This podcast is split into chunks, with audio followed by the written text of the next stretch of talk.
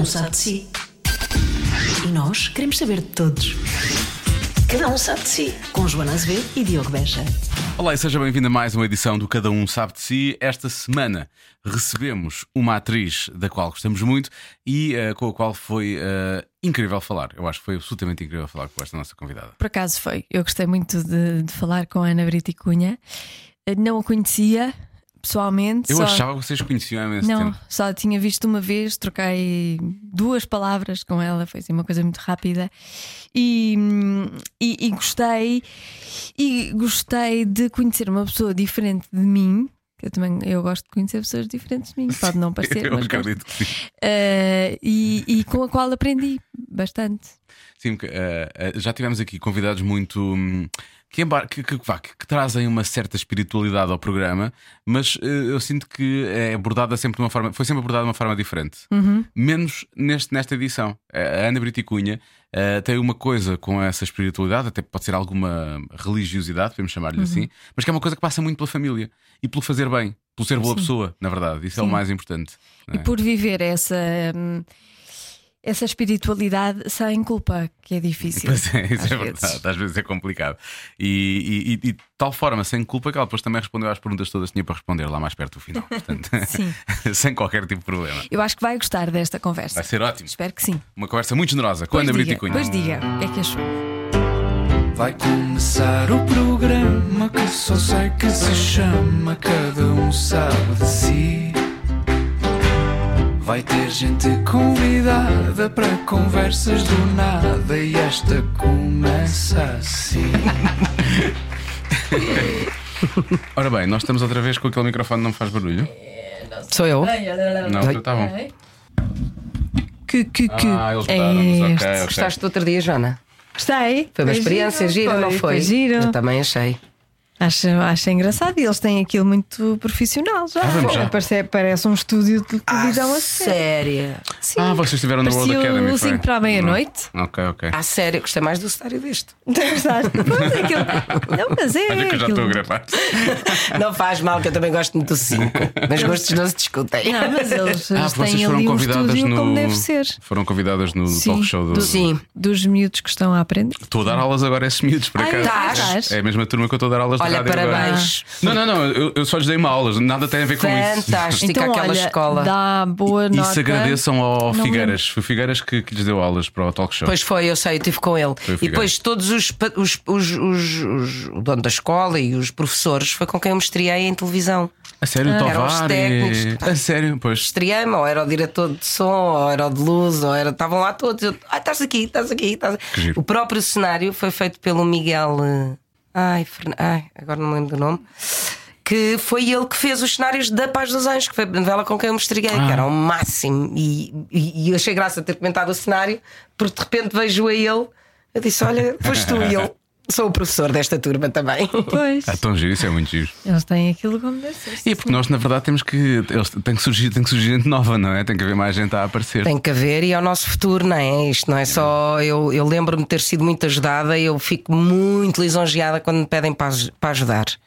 Portanto, quando me convidaram, depois ligaram-me três vezes a dizer: Ai, queríamos agradecer muito a forma rápida como se pronto ficou, porque não tem sido fácil. Mas eles não percebem que para nós, para mim também, é uma pescadinha de rabo na boca. Assim, se o futuro gosta de mim, o futuro, quando trabalhar, vai me chamar a mim. Claro, mas é verdade. Isso é uma grande jogada, por acaso, é verdade. Com certeza. É mesmo. não, porque ai, ela é tão querida, ai, ela ajuda tanto, ai, ela calma, ela não é assim tão querida, ela é mais interesseira que a querida. Isso é muito bom. Mas olha, de, dá boa nota. Eu não me lembro da- dos nomes. Eu sei quais dos são as nomes? duas que te entrevistaram. Então pronto, dá boa- eu, sei, sei. é Eu- eu perguntei logo, a primeira coisa, quem é que entrevistou a Joana? Ela fomos nós. Eu, ah. Pronto. Mas fizeram um programa todo dedicado a ti. Quando eu ouvi dizer aquilo era muito virado para ti, não era? Sim, eu fui entrevistada e depois a Vera Fernandes mandou para lá um vídeo. Ah, sério? Pronto, também Ah. tiveste surpresa, Sim, pois eu também tive. E, e foi giro, eu acho que e elas estiveram muito bem. Também. Eu Bom. também gostei muito das minhas, acho que elas são super talentosas, estavam muito bem preparadas.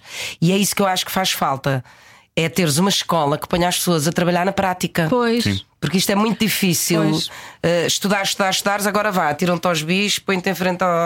Acho que eu não quero estar aqui a vender a- a escola, tendo em conta que trabalho lá. A Mas... escola é World Academy. É World Academy. Mas, mas efetivamente, a maior parte dos alunos que lá aparecem, isto é que eu acho que é triste, eh, tiraram o curso. Neste caso, eles são todos de televisão, também haverá, não sei, se quem estuda teatro e cinema, se calhar não precisa de ir para ali, mas quem estuda televisão e rádio, poucos, mas mais televisão, sente que não há uma componente prática relevante na- Pois, na- nas pois universidades. E então há. vão ali para ter Claro. por- portfólio, para ter portfólio, Claro, para ter mais alguma coisa há. para mostrar. E é assim que se aprende, é falhando, é errando. É mesmo.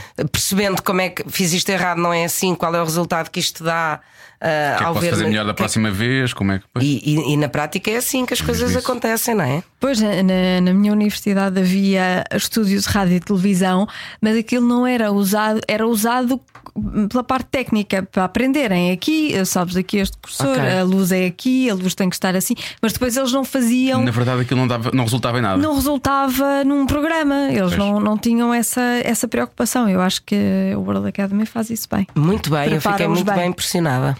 Mesmo com a maquilhagem, os cabelos, quando eu cheguei lá, a, a rapariga assim, ai, como é que era a sua maquilhagem? E eu disse. Sim, sim, a maquilhagem também muito bem. Eu disse, olha, é o que quiseres. E ela ficou assim a olhar para mim, o que eu quiser. Eu disse, sim, não estás aqui a estar a portar a prova, então eu vou-te pôr aqui um- uma camada de nervos em cima só porque quero o rimel assado e o atum cozido. não dá, não é? Ai, não estava à espera e tal. Faz o que quiseres. Quem está a ser avaliado és tu, não sou eu. Olha, isso foi muito querido também da tua parte, digo já. É, mas elas eh, também fazem aquilo bem. Nunca pensei que havia uma maquilhadora e uma Cabeleireira, com a professora sempre a controlar. Sim, aquilo é. a ajudar, que foi o que eu achei mais interessante. E depois é assim, também a idade dá-nos um bocadinho isto. Então eu vou para ali querer fazer o quê? Sim, também é querer estar verdade, não é? bonita e querer Claro. estar não sei o quê. Querer... Não, eu estou. Se eu me proponho a uma situação destas de querer ajudar uma turma, então eu tenho que me disponi- disponibilizar totalmente. Várias turmas, porque aquilo estava junto, está a produção. Eram várias turmas. Está a produção, a apresentação de televisão, os técnicos, Pois, portanto, realização e sim. etc. E depois maquilhagem, esse tipo de coisa. Ou seja, são várias turmas que trabalham juntas para, para aquele resultado final. Miguel Sá Fernandes Sempre. foi ele que foi o professor de. Resta só dizer que este podcast esta semana tem o patrocínio da World Academy. Estamos muito contentes. Obrigado pela quantidade enorme de dinheiro que puseram. Estamos ricos. Estamos ricos. Tão ricos que vamos nós abrir uma escola. É verdade. E já comprámos dois Teslas à custa disso. Bom. Fora isso, olha, há, há pouco falaste uma coisa de não esquecer também quem te ajudou. Eh, e, e por isso mesmo agora também ajudar esta nova, esta nova geração ou as novas gerações. Quem é que te ajudou? Assim, nessa- de- quando quando tu começaste a, a fazer coisas, quem é que foram? Quem Tu. são os teus nomes?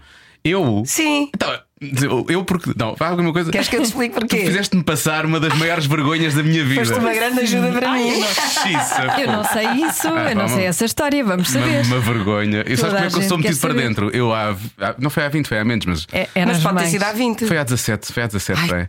Medo. Eu era, ainda era mais metido para dentro do que sou agora. Sim, eras mais tímida. E, eh, Houve Então. muita gente que me isso- ajudou e tu foste uma das pessoas que me ajudaste, porque aquilo que se passou entre nós, que eu vou contar, foi também uma grande ajuda para mim artística e de confiança e de perceber que estava no caminho certo.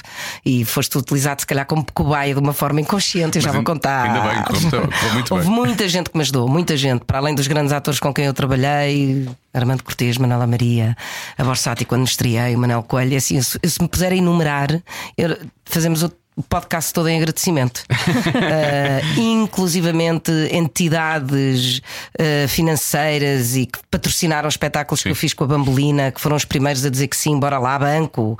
Uh, posso dizer que o BPI foi o primeiro banco que disse bora apoiar teatro. Sei lá, tanta- tantas entidades, a equipa toda da Fonte Viva foram os primeiros a dizer: queres ajuda? Utilizas o nosso escritório e a gente vai te ajudar a montar isso. E, e houve muita, muita, muita gente que me ajudou realmente e que ainda me ajuda. Tu, neste caso, eu acho que é engraçado contar, porque foi exatamente num projeto que a Rita Fernandes e eu, no início da Bambolina, que queríamos, queríamos fazer qualquer coisa. Muito giro esse projeto. E era uma peça que se chamava Não te esqueças de puxar o autocolismo. E literalmente eh, nós dividíamos o dinheiro da bilheteira no final. Isto é para mim, isto é para ti, isto é para ti, isto é para mim, isto é para ti, isto é para ti. Primeiro tirávamos o dinheiro para pagar toda, olha, toda- todas essas equipas que nos ajudaram. Eh, primeiro fizemos com o António Machado e da segunda vez já com o Gonçalo Diniz. Não, ou foi ao contrário, eu foi assim. Eu vi das duas, eu vi das duas vezes. duas Eu vi das vezes. duas vezes. Sim, sim. E sim. o Não Te Esqueças Puxar o Autocolismo era uma eu comédia acho que se passava contrário. num bar. Não foi o Gonçalo primeiro e o Machado a seguir. Foi talvez. Eu acho que sim. Talvez eu tenho que pensar na, na, na posição do cenário para me lembrar qual deles é que foi primeiro. Sei que me puseste em cima do palco e isso é que foi. Mas tu, E me sentei ao teu ver a colo. peça? Ele estava a ver, Eu a, estava a ver peça. a peça. E era uma peça que tinha alguma interação com o público. Porquê? Porque tudo se passava num bar, à volta de um bar, onde conhecíamos dois casais, um- dois grandes amigos, a Carmen e o Joel, a Carmen e o Joel, e depois um outro casal que é uma galega, que é a Nintá, que é uma galega que eu faço, e o Dário, que é o senhor mais velho que se apaixona por esta jovem galega. E entre que uns vão à casa de banho, outros vão à rua comprar cigarros, não sei o quê, as personagens estão sempre a entrar e a sair e vêm noutras. Era sempre interpretado Porque são só duas pessoas, certo? As só mesmas, sim, eu e o sim, António sim. Machado, ou El Burro Delante, para que não se espante, é o António Machado e eu, ou o Gonçalo Diniz e eu.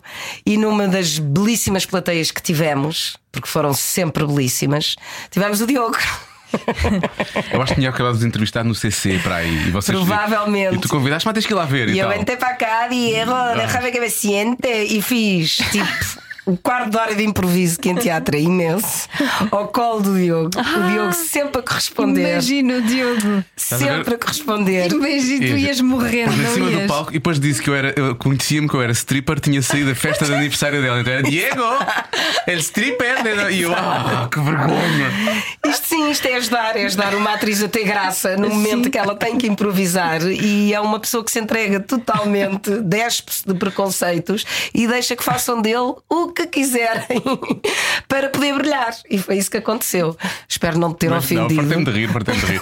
A minha grande vergonha é porque a Catarina, a Catarina Furtado estava a assistir nessa noite também. Ai, ela também. estava ali sim, eu estava super envergonhado. Eu trabalhava com ela há pouco tempo e pensei: o que é que ela vai ficar a pensar de mim? Será que ela pensa mesmo que eu sou um stripper? E cada vez que a Ana me encontrava em algum lado era Diego! E E ficou até hoje, ficou até hoje esta memória boa. Isso é uma ajuda, é uma ajuda ao meu ego, é uma ajuda à minha autoestima, é uma ajuda a pensar.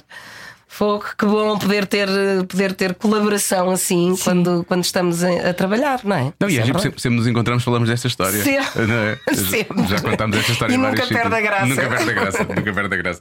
Eu, gostei, achei graça porque a Joana começou logo a rir. Ui, como ele é, metido- como ele é metido para dentro, isso deve ter sido lindo. Eu estava assim. Chamaste-lhe de stripper, meu Olha Deus. que eu há coisas que eu me esqueço e às vezes há pessoas que me dizem coisas que eu fiz ou que aconteceu e que eu não me lembro, mas é engraçado que eu lembro-me nitidamente, porque para mim, por isso é que eu digo que tu também me ajudaste, foi num dos primeiros espetáculos e para mim também foi uma, uma ousadia que eu consegui desprovir-me de todos os meus preconceitos E e, fazer. experimentar para ver se depois conseguias. experimentar. E foi maravilhoso. Isso foi há quantos anos? Há 17, Foi, talvez. não? pai, há 17. Estou a receber uma mensagem que o meu filho está ótimo. Podemos Então continuar. está tudo bem. então está tudo bem. Olha, antes de falarmos, vamos falar da maternidade, obviamente. Uh, porque é que esse espetáculo tu fizeste duas vezes, porque é que nunca mais pegaste nele? Porque é uma- acho que é uma ideia tão gira e que eu acho que é tão universal e transversal que todas as pessoas podem identificar com o que acontece ali.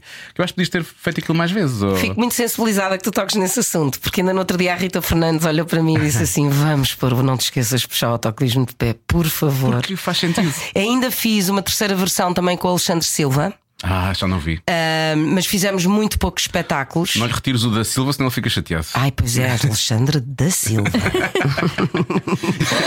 e, e que também foi muito giro. O Alexandre também está sempre a dizer: Vamos, vamos, vamos. Agora não sei como é que vai ser quando voltar a cena, ou ponho os três ou do trabalho. Vais ter que escolher um quarto, vais ter que escolher um quarto. Oh, Diego. Diego. Diego. Não tem capacidade para isso. Mas, eh, mas sim, eh, não quer dizer que não volte. E a Rita, no outro dia, tivemos uma conversa muito séria sobre isso. Aliás, estávamos a ouvir o vosso podcast com o Zé Diogo Quintela. Sério? Sério. Não posso. Estávamos a trabalhar em casa, nós às vezes juntamos-nos as duas, não temos um espaço, andamos à procura de um espaço para trabalhar, porque ela pinta Sim. e eu faço, sei lá, cabeças, cha- chapéus que são animais, trabalho muito com as mãos. E, e, e- e estávamos com muita necessidade de estar uma com a outra e dissemos: bora trabalhar juntas, bora criar juntas. Então ela veio com as tintas e com os papéis para a minha casa, juntámos-nos no meu ateliê, que eu tenho assim um cantezinho com umas máquinas de costura, umas colas e umas coisas, e estávamos a ouvir podcasts. Estivemos a ouvir o Verno Sombra, por exemplo, ouvimos vários, até que estávamos a ouvir o vosso e estávamos a falar de ti. E foi aí que a Rita disse: Oh, Ana, vamos voltar com não te esqueças de puxar o autocolismo, por favor. Engraçado, estas coisas são É, circulares. como isto está- é, é verdade. Eu acho que é um sinal. Pode ser. É um sinal. Pode ser. Por acaso é verdade. E vou-vos dizer que ainda há dois dias alguém me falou de um café-concerto que estava de fazer lá coisas. Portanto, Olha, se calhar são sinais que Tem- estamos a receber. Em relação à tua, ao teu jeito para trabalhos manuais, eu tenho uma máscara de flor. para fazer para o meu Tem filho. que ser feito.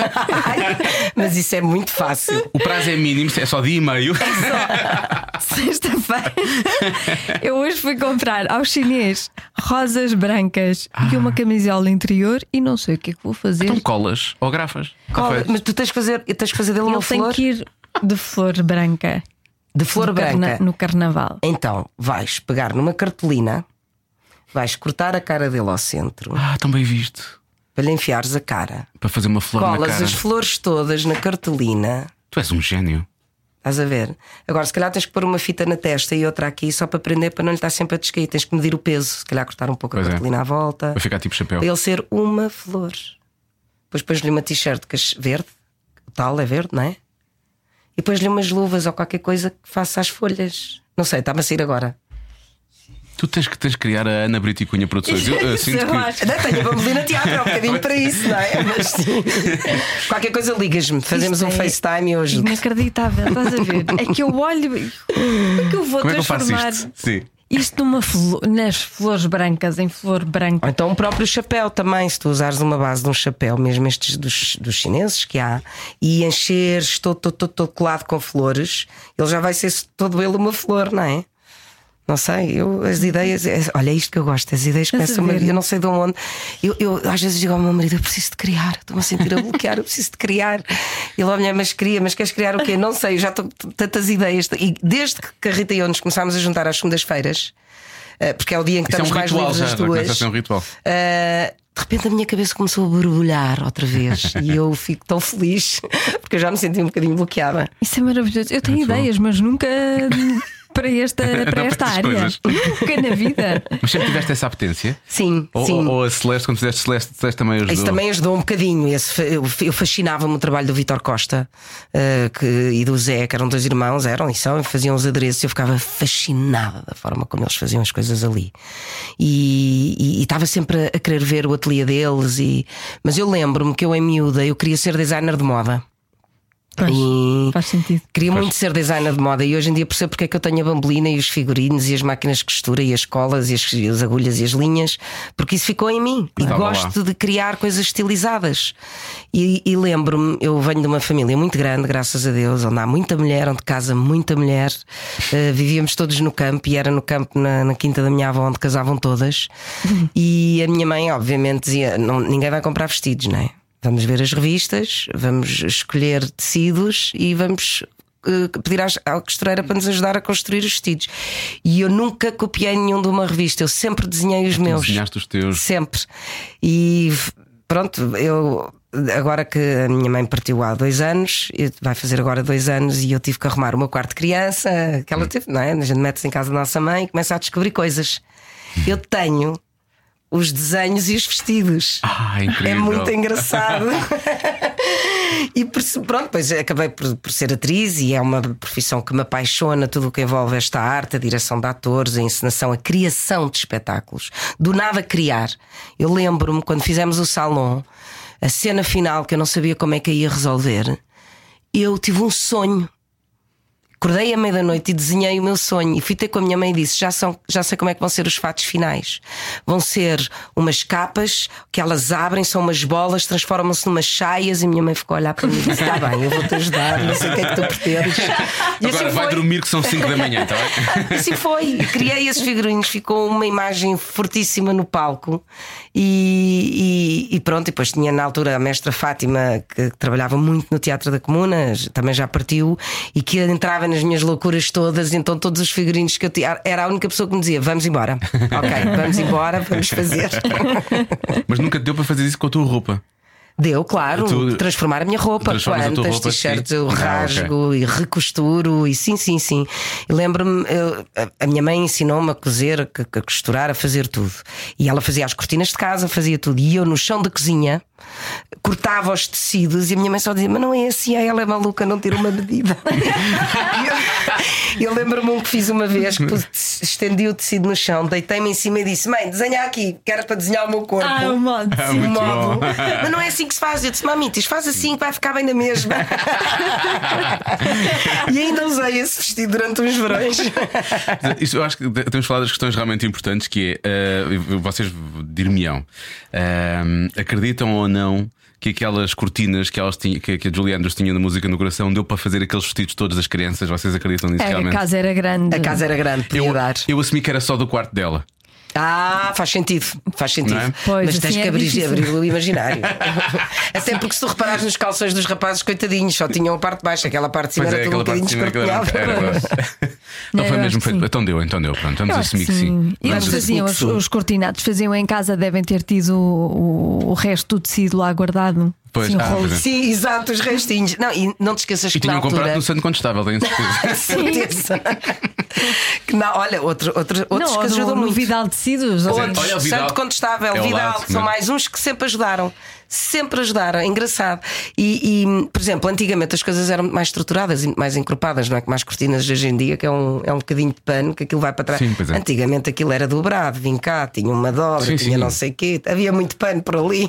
Os, os meus pais eram muito. Aquilo era muito pesado. Pois. Os, os miúdos adoram esconder-se debaixo das cortinas, não é? E brincam ali. Eu sim. levantar aquilo era pesado. Era pesado, sim, senhora. Era, era muita coisa que estava ali, não é? Mas muita coisa acontecia por, por trás dos Os cortinados. meus primeiros beijinhos foi atrás dos cortinados, precisamente. Já contei aqui num Também já me podcast. escondi, não para dar beijinhos, mas também já me escondi. Sim, muita coisa acontecia Ah, só para esconder, claro, só para esconder. Olha, falámos da Celeste. Anda cá, a Marta, a Marta Produtora Campos, aos favores.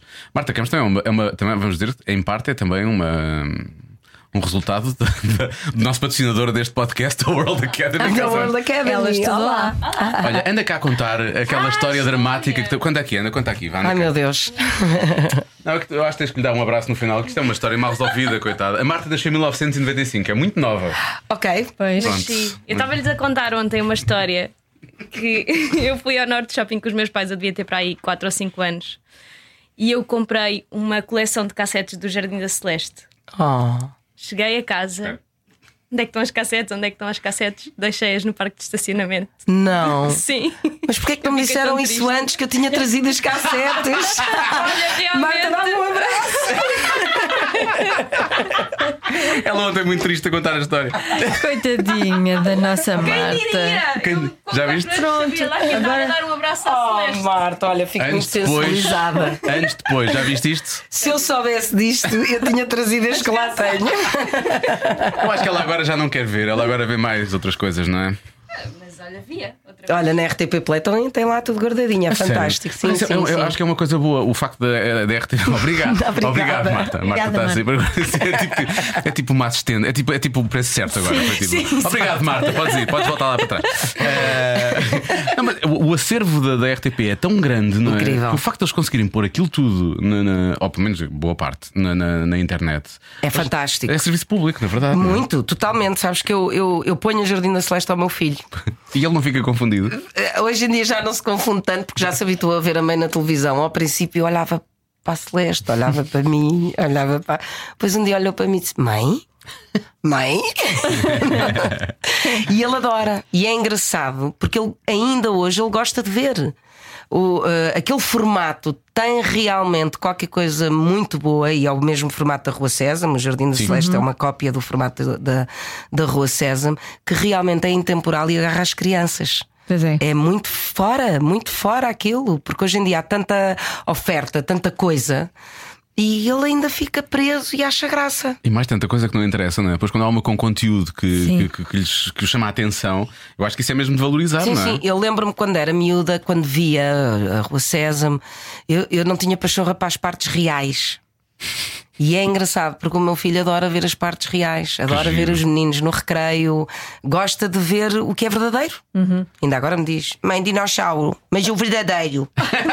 eu ponho-lhe desenhos animados e é o verdadeiro. E. O que é que é o verdadeiro? É o, É o dinossauro verdadeiro, o Rex, o Jurassic Park, Ah, a comer as pessoas. Park, a sério? Não sonhas o que é. Ainda agora para o calmar deste febrão tive que pôr o Jurassic Park até que vejo o dinossauro com o homem na boca e eu tentar pôr para a frente. Não, mãe, deixa deixa ver, e não, deixa ver. Não, mas esta é a melhor parte, deixa ficar. E eu, isto é tudo mentira, isto é tudo a fingir, os dinossauros não existem. Existem sim. Eles às vezes são um bocadinho insensíveis, não é? Partes em que nós achamos, ai, coitado, ele é não vai. demasiado violento para que eles, não é? Sim. Para eles, ok, ok. É, faz tudo parte do Tá bem. imaginário, Sim, provavelmente. não exatamente. sei, É só tudo- espero é que não traumatize. É tudo. imer- Não, não Não, pois é não torna-se normal, torna normal para eles, acho eu. Hum, quer dizer, não, não é que haja muitos animais como pessoas aí na rua, não é? Mas, mas eles assumem que os animais têm que se alimentar, não é? Pois, se calhar, se calhar, Sim, ou faz é- um bocado de impressão. É tudo faz de conta também, não é? Tudo faz pois, de se calhar, conta. é tudo faz de conta. Não, não, não impressiona. Desde que eles percebam isso, não é? Eu acho que sim. Eu- eles não percebem que há algumas coisas são reais. pois, exato. Pois, eles- A minha filha agora anda na, na escola, eles comendo por cima, estamos na altura do carnaval, não é? Então andam todos a fazer brincadeiras da Anabel. Então todos dizem que há luzes que se ligam misteriosamente em certos sítios. Estão a inventar, na cabeça deles eles querem Pois. acreditar que aquela escola está ah, Assombrada. Sim, Que assombrada. engraçado. Eu tinha uma mentira muito curiosa e acreditava nela fervorosamente. Que era se comeres muitas pastilhas elásticas, elas vão ficar no rabo e depois ficas com o rabo colado a uma cadeira. E eu, um dia mais velha, descobri que isto se calhar era o que me diziam: se comes pastilhas, ficas com celulite. A celulite está no rabo. Ah, pois Eu calhar. acho que deve ser por causa disto. E tu fizeste ali um shortcut. Fiz. E dizia mesmo: não comas pastilhas, que o rabo vai cadeira. E eu lembro-me disto, é um absurdo. Muito bom. Isso é muito bom. Mas há uma série de mitos urbanos que eu por acaso nunca testei. Nunca fiz aquela coisa das petazetas com Coca-Cola. Ainda bem. Achas, achas que pode Não resultar não, mal? eu não, não, faças, porque eu vi no outro dia uma senhora a fazer com os mentos e com a Coca-Cola num vídeo que me mandaram. Sim. E aqui- porque ela disse: Eu nunca vi, eu como muitos mentos e bebo muita Coca-Cola e Mas nunca, nunca testei. misturei, sim. E então vê se ela abrir uma velhota amorosa, vê se ela abrir a garrafa de Coca-Cola, a enfiar lá os mentos e aquilo começa tudo. Ah, pois. Pois. Pronto, não sei se aquilo tinha lá um Eu efeito acho que químico ou aquilo não. não. Estas velhotas youtubers são do pior. As youtubers. As youtubers velhotas As oldie. As old- Azul. As oldiubis. Temos que razão o nome. São umas doidas. As YouTube oldies. São os maus exemplos para a terceira idade. Sim. Olha, falar nisso no, no modo exemplo para a terceira idade e no YouTube e por aí fora. Se pegasses outra vez, não te esqueças de puxar o autocolismo, vocês tinham que atualizar muito o texto ou não? Não, isso foi uma das conversas que nós tivemos. Por causa dos Eu- telemóveis, portanto, toda a gente agora agarra aos telefones quando os. Eventualmente teríamos que introduzir coisas mais do que retirar ou trocar. Eu acho que era introduzir informação nova. A questão do telemóvel, que, que- que- que Uhum. Já realmente ninguém é um- fica sozinho no bar à espera que alguém chegue. é? Ninguém, ninguém, ninguém passa, agora ninguém tô- fica aborrecido e muito menos ninguém faz conversa com o do lado. porque espera Infelizmente de é isso. É que já nem é estar aborrecido. É, é quando estão pessoas juntas, estão a olhar para aquela porcaria e estarem a falar junto. É, é- é mesmo verdade. E provavelmente teríamos que introduzir alguma outra coisa em relação às novas tecnologias. Mas eh, eu acho que o texto ainda está muito atualizado. Eu prometi à Rita, ainda bem que me estás a falar disto, porque eu prometi à Rita que ia reler o texto. E, e- e pronto, e olha, não sei, de repente, se calhar está aqui a surgir qualquer coisa. Era giro. Vamos fazer isso acontecer com o apoio da rádio comercial. Isso era Isso incrível, então era não é? espetacular. A rádio comercial, olha. Mais uma que ajuda sempre. Eh, e e o- todas as rádios do grupo da rádio comercial, aliás, todos os espetáculos É que eu- M80 M80. também. É muito tempo. Uh, eu, eu tenho ouvido, eu, eu tenho feito muitos espetáculos patrocinados pela M80. Sim. Aliás, com a força de produção. Vocês já acabaram os vizinhos? Sim, terminámos a 29 de dezembro. Uh, creio que talvez regresse um dia. Porque eu acho que esse, esse lado, o lado bom do teatro é isso, né? A televisão ou o cinema é daquelas coisas às quais tu podes voltar facilmente, porque hoje em dia então com os, com os serviços de streaming, não é? Ou compra- Sim. compravas um DVD ou um Blu-ray e por aí fora.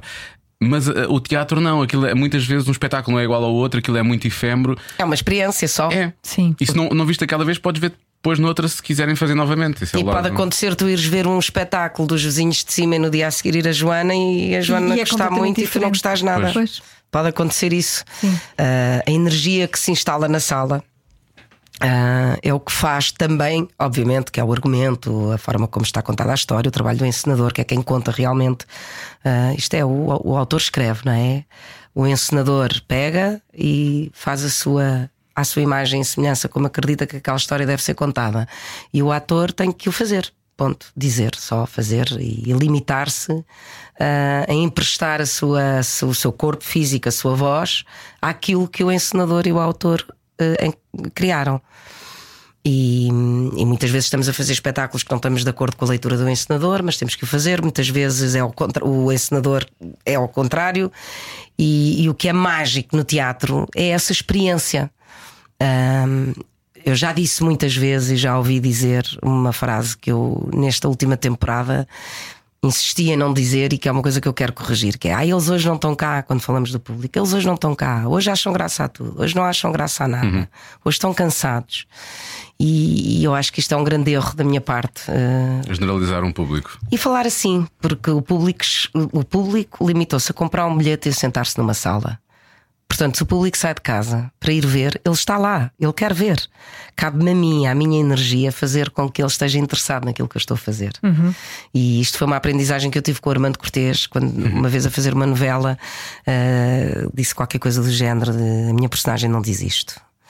E o Armando levantou a cabeça, eu senti o vulto, vou pôr-se direito, a olhar para mim. Desculpa, eu disse: a minha personagem não diz isto. Ele olha só assim e disse: a tua personagem diz o que o autor escreveu e tu tens que te limitar a fazer. Em casa ninguém te quer ver a ti, Ana. As pessoas querem ver a tua personagem. A tua personagem faz o que o autor manda. E foi uma grande lição para mim. Eh, Eu era muito miúda e tive que perceber esta lição. E hoje em dia também a fazer teatro, às vezes, ou quando estou com a energia mais em baixo, ou quando estou com alguma alteração emocional, eh, o meu esforço é o público não tem culpa nenhuma. E eu não posso sair daqui e dizer, ah, eles hoje estavam assim. Não, eu é que estava assim, ossada, e não posso estar. Eu tenho que estar bem, forte, estruturada para passar aquela, Com energia. aquela energia, não é? Tive essa experiência. Pronto, mas eu, eu ainda estou numa fase em que falo muito desta partida da minha mãe para o céu, porque ainda é tudo muito recente e é uma pessoa de uma grande referência para mim, não é? Mas eu tive essa experiência exatamente quando, quando a minha mãe partiu. Que Ao fim de três dias, nós tínhamos, hum, já estava marcado há um ano, os Coliseus, Lisboa e Porto, com as, eh, Os 40. com as 40 então. E pronto, e a Sandra na hora disse: não quiseres, não fazes, e cancelamos. E eu disse: não, não, não, vai, não é isso que vai acontecer, porque a minha mãe odiaria que eu fizesse isso.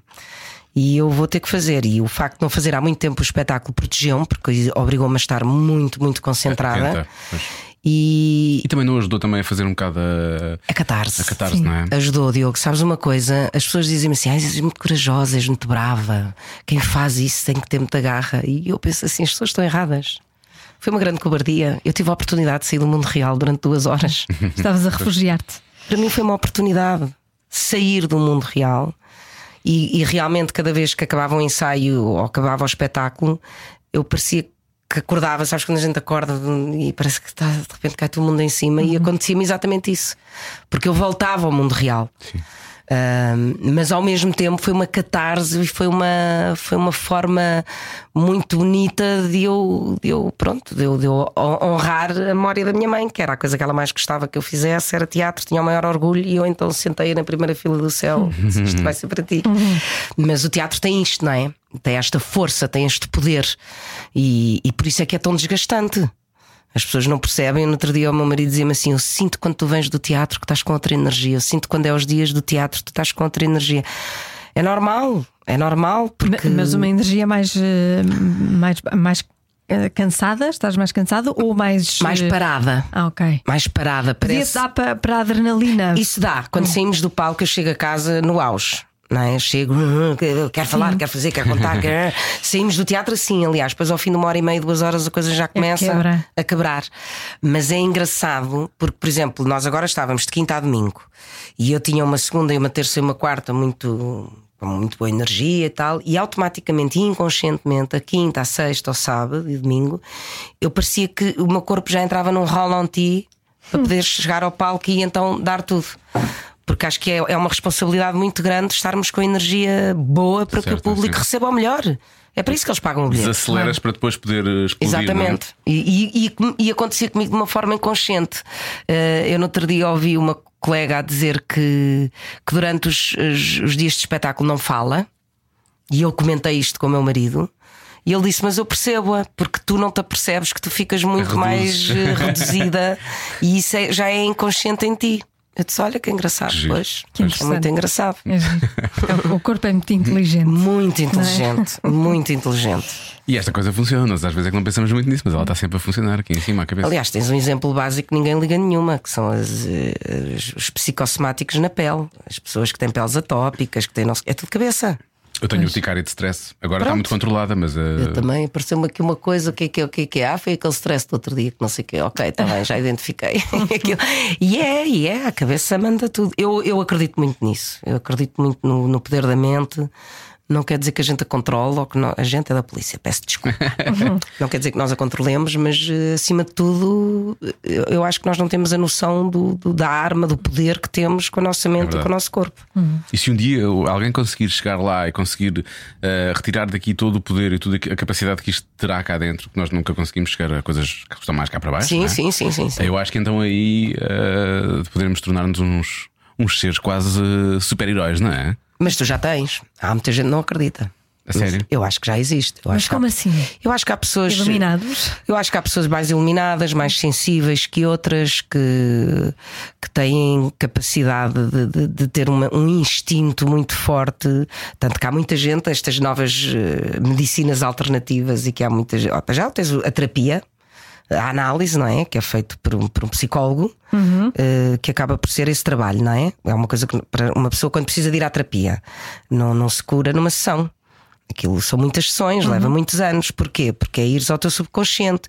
Como é que vais? Falando. E a pessoa que te está a analisar está-te a ouvir e sabe ir buscar exatamente as coisas certas para despolutar dentro de ti aquela emoção ou não que achavas que já estava resolvida. Isto é um bocadinho ir à mente. Sim, claro. É uma forma de ir à mente. Eu costumo dizer que a terapia é interessante porque nos faz ah, fazer um zoom out à nossa vida e olhar para ela de cima sem o toque emocional. E a pessoa que nos está a ouvir é quem nos vai ajudando a pôr o puzzle na mesa para então. Ah, ok, eu estou a chorar por causa daquilo, mas se calhar não faz sentido porque aquilo vem dali. E... O, eu- o ser atriz ajuda muito a conhecer as pessoas e o ser humano, e eu, eu acho isto fascinante se calhar justifica muitas atitudes do ser humano, a forma como ele foi educado, ou de onde é que vem, ou porque é que acontece aquilo, ou porque é que reage desta maneira, e isso faz-me eh, respeitar. Uma das coisas que eu aprendi com o meu mestre em Espanha, o Juan Carlos Coraza, é o não fazer juízo de valor. O que é que é fazer uma crítica e o que é que é fazer o juízo de valor? E foram muitos anos até eu aprender essa diferença, e muitas vezes eu acho que também ainda não a sei fazer. Mas qual, qual é a diferença?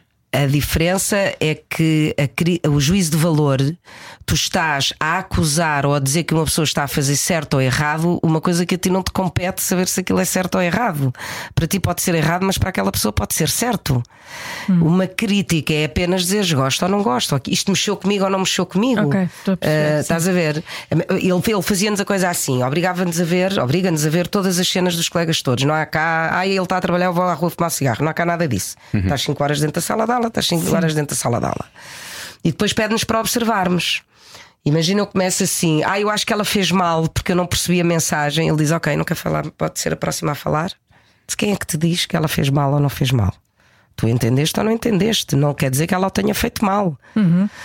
Ah, agora, eu posso dizer a mim tocou-me ou não me tocou, me mexeu comigo, não mexeu comigo. Agora, se está certo ou se está errado o que aquele colega fez, já é mais Objetivo. obje- subjetivo, exatamente. Não, pões a responsabilidade em ti e não na, na pessoa que está a executar. Exatamente, eu gosto ou eu não gosto, mexeu comigo ou não mexeu comigo. Eu não posso dizer está bem feito ou está mal feito. Não é? Mesmo Eu vou ver um espetáculo de teatro, ai, aquilo é muito mau, é muito mau, fazem tudo muito mal. Mas quem é que diz a ti que fazem mal? Se calhar há pessoas que gostaram. A ti, se calhar, não te tocou, não, não, não, não, te, não te identificas, não é? Mas é muito fácil nós criticarmos muito o que está à nossa volta, ou quem está à nossa volta, a forma como faz as coisas. Mesmo na maternidade, quando te dão conselhos, ah, não fazes assim, Deves saber faz assado. isso é, não é? Fazes assim, faz assado. E a mim sempre me diziam assim: segue o teu instinto, segue o teu instinto. O instinto da mãe é o que está certo. E muitas vezes o instinto da mãe também não está. Quer dizer, o instinto eu acredito que esteja certo, mas eh, porque é- é a primeira coisa que vem. Depois é que pensamos, não, eh, se calhar eu devia era fazer assim. E aqui é que já está errado, que é quando eu, se calhar eu devia fazer assim. A gente tem que seguir o nosso instinto, não é? E, e eu acho que o juízo de valor passa um bocadinho por aí. que Não me compete a mim dizer o que é que aquela pessoa está a fazer de certo ou de errado. Eu acho que é um bocadinho por aí. E consegues, consegues levar isso também para a tua vida comum, para a tua vida? Tento, É? tento muito. Que às Uma- vezes é difícil. É, É muito difícil, difícil. Eu tenho, tenho, tenho uma colega que, que- que- com quem trabalhei nos monólogos da vagina que me ensinou isso, que é São José Correia. Ela não faz juízo de valor de ninguém. de ninguém. É Como é muito que engraçado. ela consegue, não é? Como é que ela consegue? E olha que é uma, uma, uma mulher com muita personalidade e com muito caráter, mas não julga ninguém. Giro. Não julga ninguém. E eu tento fazer isso na minha vida, mesmo quando tenho uma zanga com alguém ou discordo de alguma situação. eh, Eu tento mesmo não fazer esse juízo de valor, porque aquela pessoa tem o direito de fazer o que quer ou não. O importante é não se perder o respeito. E o limite, onde é que é o respeito, onde é que, onde é que eh, começa a minha liberdade e acaba a tua, não é? E esse respeito é que é muito importante. Agora, se aquela pessoa quer fazer assim, está-me a magoar, é uma pena. Eh, mas também se calhar está-me a magoar porque eu estou a deixar, porque me estou a influenciar com isso, ou porque gosto demasiado daquela pessoa, ou porque gostava que aquela pessoa pensasse de maneira diferente, mas eu não posso obrigar a pensar de maneira diferente, eu tenho que respeitar. Isto é um bocadinho um exemplo com os encenadores, não é? Ah, mas eu não vejo a coisa assim, mas eu quero que tu faças assim. Porque sou eu que estou a contar a história. Então ajuda-me a entender o que tu vês para eu conseguir fazer bem. E eu tenho que comer e calar. Eu tenho que fazer o que o ensinador manda, porque é para isso que lá está. E, e- e de preferência fazer em paz e com boa onda. Não estar a fazer irritada porque não estou de acordo. E essa é que é a grande dificuldade. Mas torna-se muito mais leve vivermos quando nos apercebemos que o juízo de valor não ajuda nada. E também faço, inconscientemente também faço. Acho que fazemos todos, não é? Pois, é por isso é que eu acho que é muito Quero difícil pensar que não fazer. dentro da cabeça dela São José Correia também fará algum. Mesmo que não o ponha cá para Provavelmente, fora. provavelmente, mas eu lembro-me quando nós estávamos no camarim, ou quando havia desatinos, ou quando havia qualquer coisa, ela era a primeira a dizer: não condenes, tu não sabes o que é que se passa na vida daquela pessoa. E é por estas pequenas frases que eu me apercebia que ela não fazia esse juízo de valor. Obviamente, provavelmente fazia noutras coisas, mas eh, naqueles momentos eu pensava assim: fogo. Tem toda a razão, eu não tenho que condenar que uma pessoa não queira estar aqui comigo ou que não goste daquilo que eu estou a fazer. Eu não tenho que condenar. Claro. Ou não tenho que subestimar aquela pessoa por causa disso. Que foi uma das coisas, voltando à World Academy. Para mim é muito importante não subestimar quem está a começar. Claro. Porque a mim houve muita gente que não me subestimou e que me deu muito valor quando eu não era nada. E isso ajudou-me imenso. E, e é muito importante. E hoje em dia, nos tempos que correm, também desde sempre é um facto. Há pessoas que subestimam, que não sabem, mas quem é esta que pensa que vem aqui agora e que produz uma peça de teatro? Sabe lá ela é? Quantas vezes isto não acontece, não é? E às vezes tu aprendes uma lição, estás a entrevistar alguém ou estás a falar com alguém e pensas, fogo, afinal. Esta pessoa tem muito para dar e eu não. Olha, ah, aproveito para fazer uma homenagem mais uma vez à partida do Tosé Martinho, que foi há muito foi, pouco tempo. pouco tempo. E o Tosé era assim, como o Nicolau Breiner, devem estar os dois a fazer guiões lá em cima.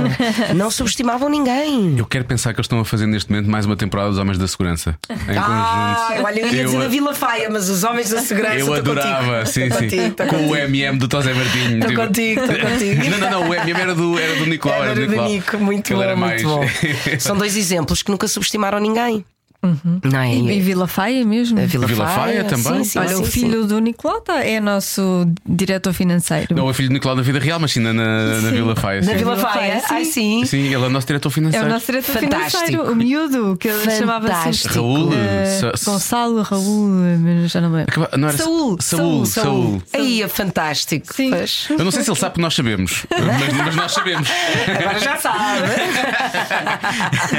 Mas nós sabemos. Tinha uma canção e tudo. Pois tinha. Há um disco com a cara, que era a cara a canção dele. de Saúl, não é? Que Ah, engraçado, sim. que engraçado. É giro As voltas que a coisas. vida dá. é. Mesmo, mesmo, mesmo. muito giro. Olha, falar nas voltas que a vida dá. Há bocado falaste dos 40 e agora. É 40 então? 40 então.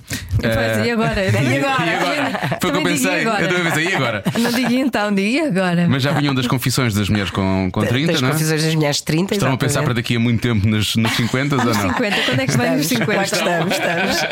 Foi uma decisão que tomámos em conjunto. Isto vai ser até, até morrer, se Deus Até ser quiser, até aos velhinhas. 100 anos. Já nos visualizámos em cadeiras de rodas em cima do palco. já, já nos visualizámos. Já, às vezes aconteciam situações nos ensaios ou nos espetáculos que dizíamos: vamos guardar esta para dos 60, ou vamos guardar esta para dos 70.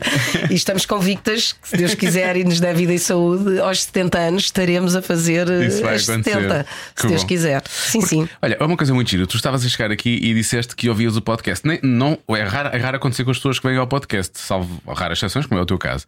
Ah, E eu estava-te a dizer: olha, é muito giro porque tu passaste aqui à frente quando nós estávamos a gravar com a Fernanda Serrano, com quem tu estás farta de trabalhar. Que, sim. Isso é muito giro. E agora falamos do Não Te Esqueças de Puxar o Autocolismo e tu falaste a história da Da Rita, Rita e por aí fora.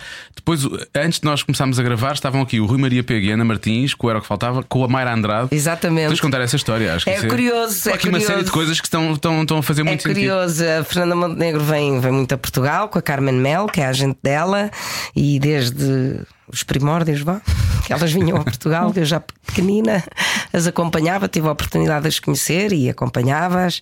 E uma das primeiras, uma dessas visitas que vieram a Portugal, deram-me um CD de uma rapariga que eu não conhecia. Que era a Mayra Andrade. Mayra Andrade.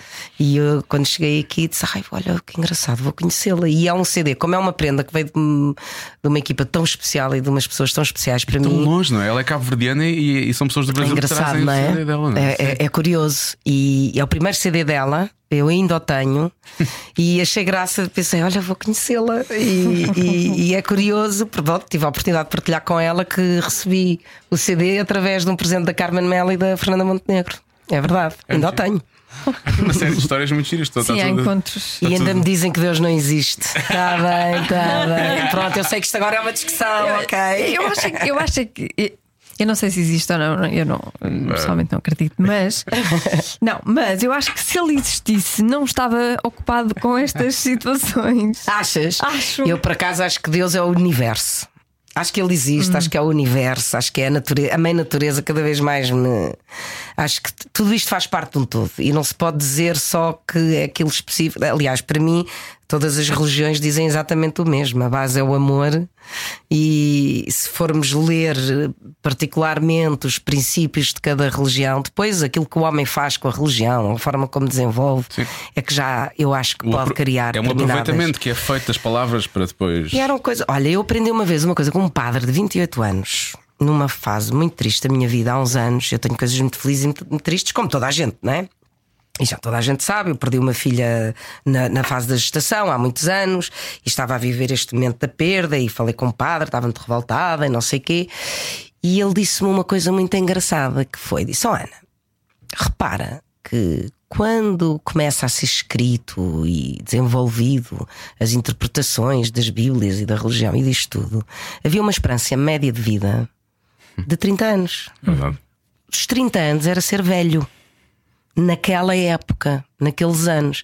Como é óbvio, a Inquisição foi feita em nome de Deus. Eu sou padre, tenho 28 anos e não acredito que Deus mandasse matar aquela gente toda.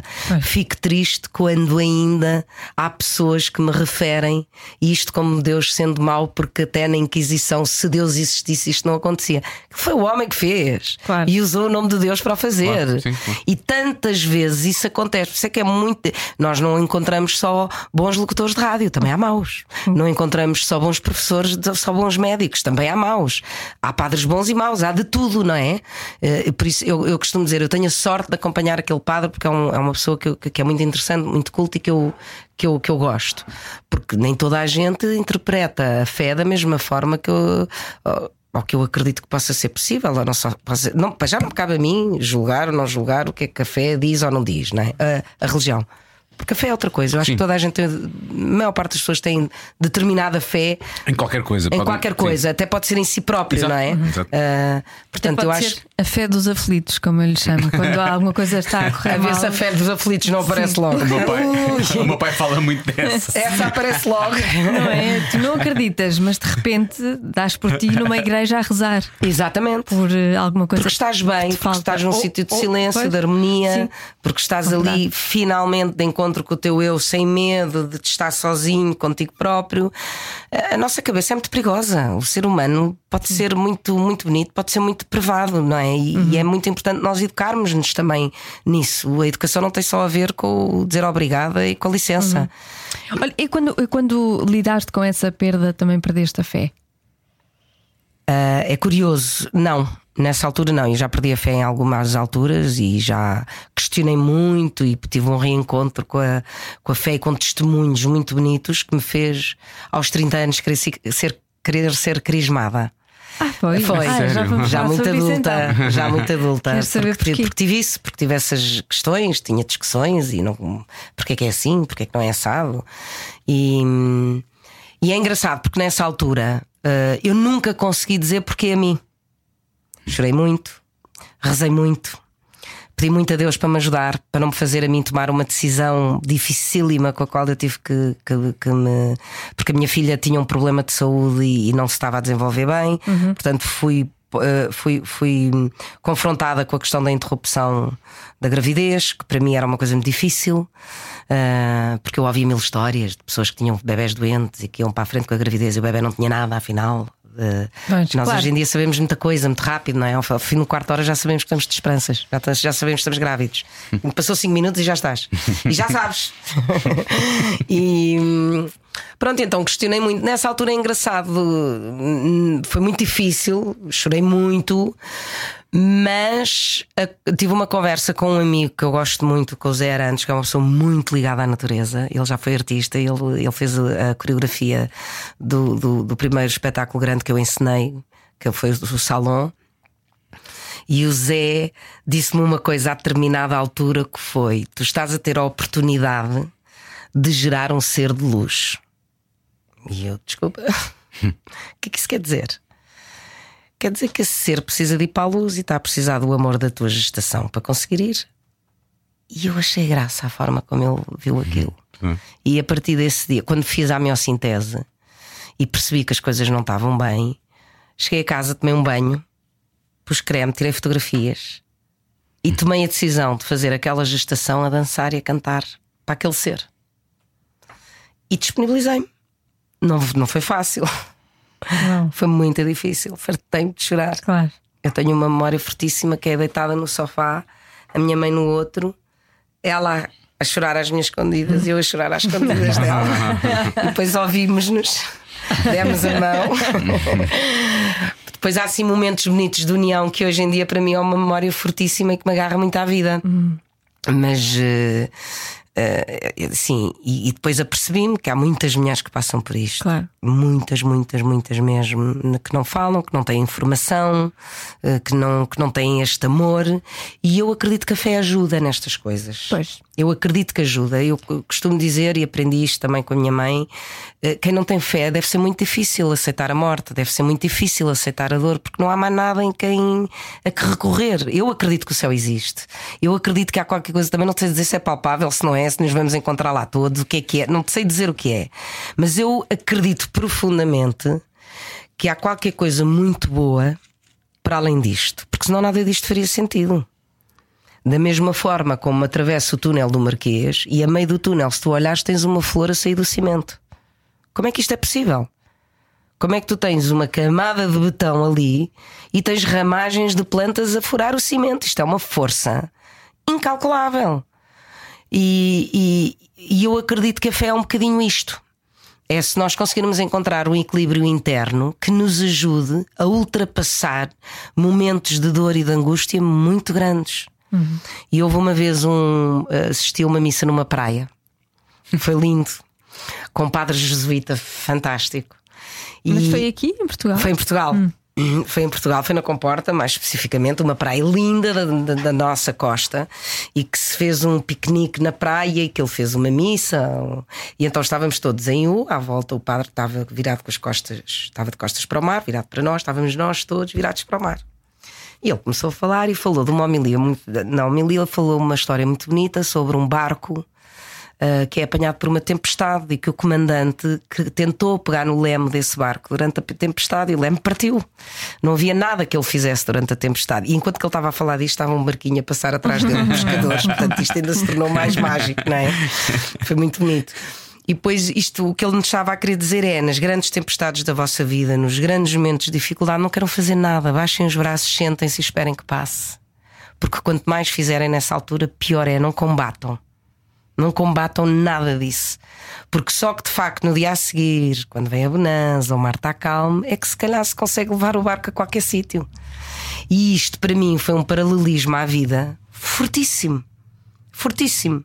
Não há nada que tu possas fazer num momento de desespero. E quanto mais fizeres, mais vais desesperar e perder o norte. Portanto, senta-te e espera que passe. Eu aí prefiro agradecer as coisas boas que tenho. Às vezes não é fácil, não é? Às vezes penso assim, ok. eh, eh, eh, Acontece muito, acontece muito esta situação das mulheres que, pronto, as gravidezes que não acontecem, às vezes está. hum, queremos mais e, e a vida não, não permite assim, e depois há sempre alguém que nos vem dizer: Deixa lá, já tens o teu filho. É pá, não me digas isso agora. Sabes que eu entre aquele e aquele filho perdi não sei quantos bebés e está bem, mas já resolveste, já passou esse tempo todo até aqui. Ah, é muito difícil quando queremos serenar alguém ou acalmar alguém, queremos dizer coisas bonitas, queremos aconselhá-las com coisas bonitas e às vezes só fazemos Pois é, pior. às vezes é Pois é, pois é, E a pessoa só está ao nosso lado a dizer cala-te que eu não quero ouvir, eu quero chorar. Pronto, isto é um bocadinho, é um bocadinho isso. Eu acho que a fé ajuda nestas coisas, a, a- a tentar.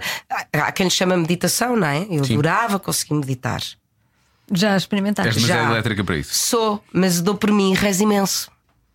Eu estou numa situação de angústia sou, ser também sou uma- capaz de disparar 10 Ave Marias de uma vez calada no trânsito. Estás a ver? É- é- eu sou capaz de fazer. Será que isto é meditar?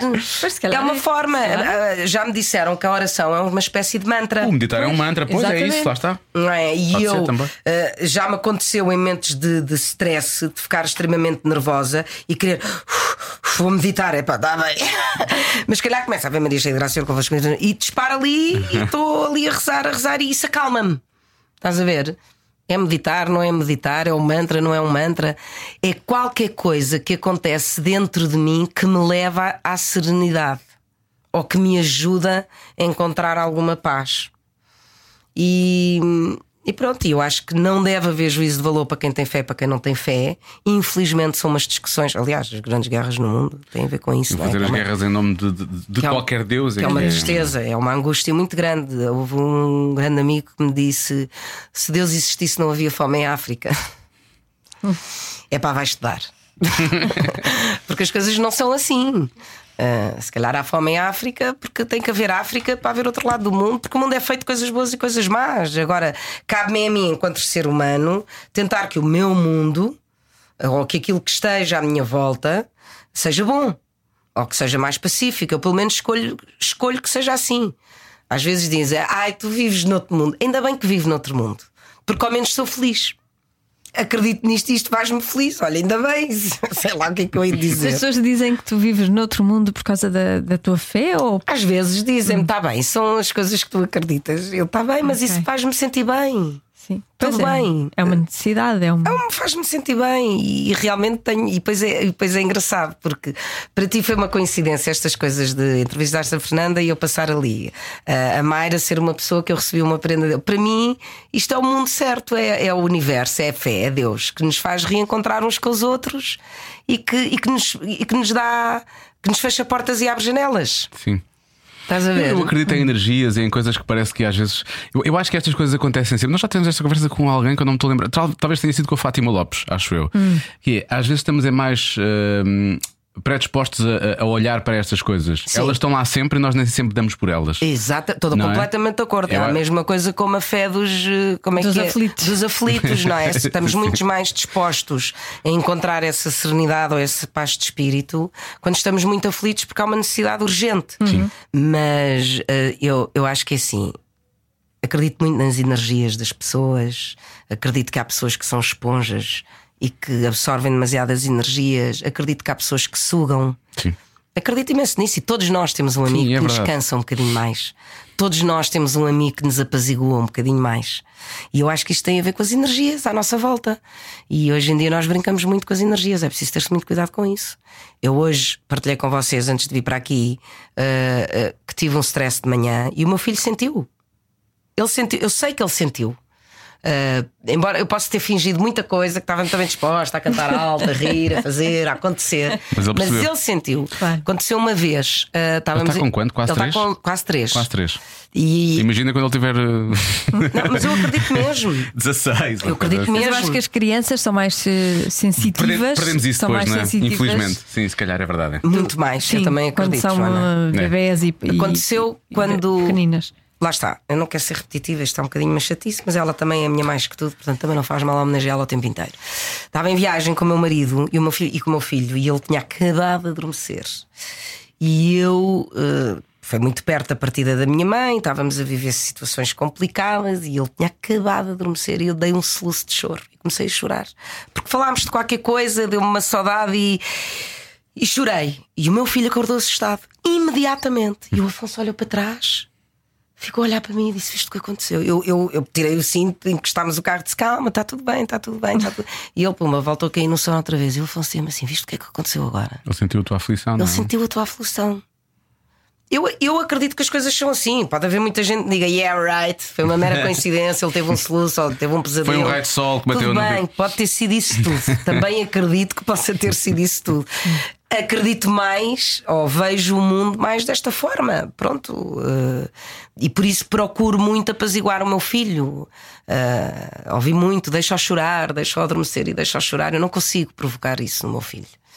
E se calhar estou a ser uma péssima educadora. Não, não estás. Mas eu não acredito, e a minha mãezinha dizia muito isso. Mas não lhe faz mal segurar, abre-lhe os pulmões. Pois Eu, é. não, mãe, eu não Toda vou deixar. isso As era- mães dizem muito isso. Quando éramos novos, isso acontecia muito. Muito. Mas eu vou dizer-vos uma coisa: a minha filha. Ele tem manha. Não, não tem. Não tem mãe, sabem ele é um que ser. manha. Exatamente. Olha, mas a minha filha tinha.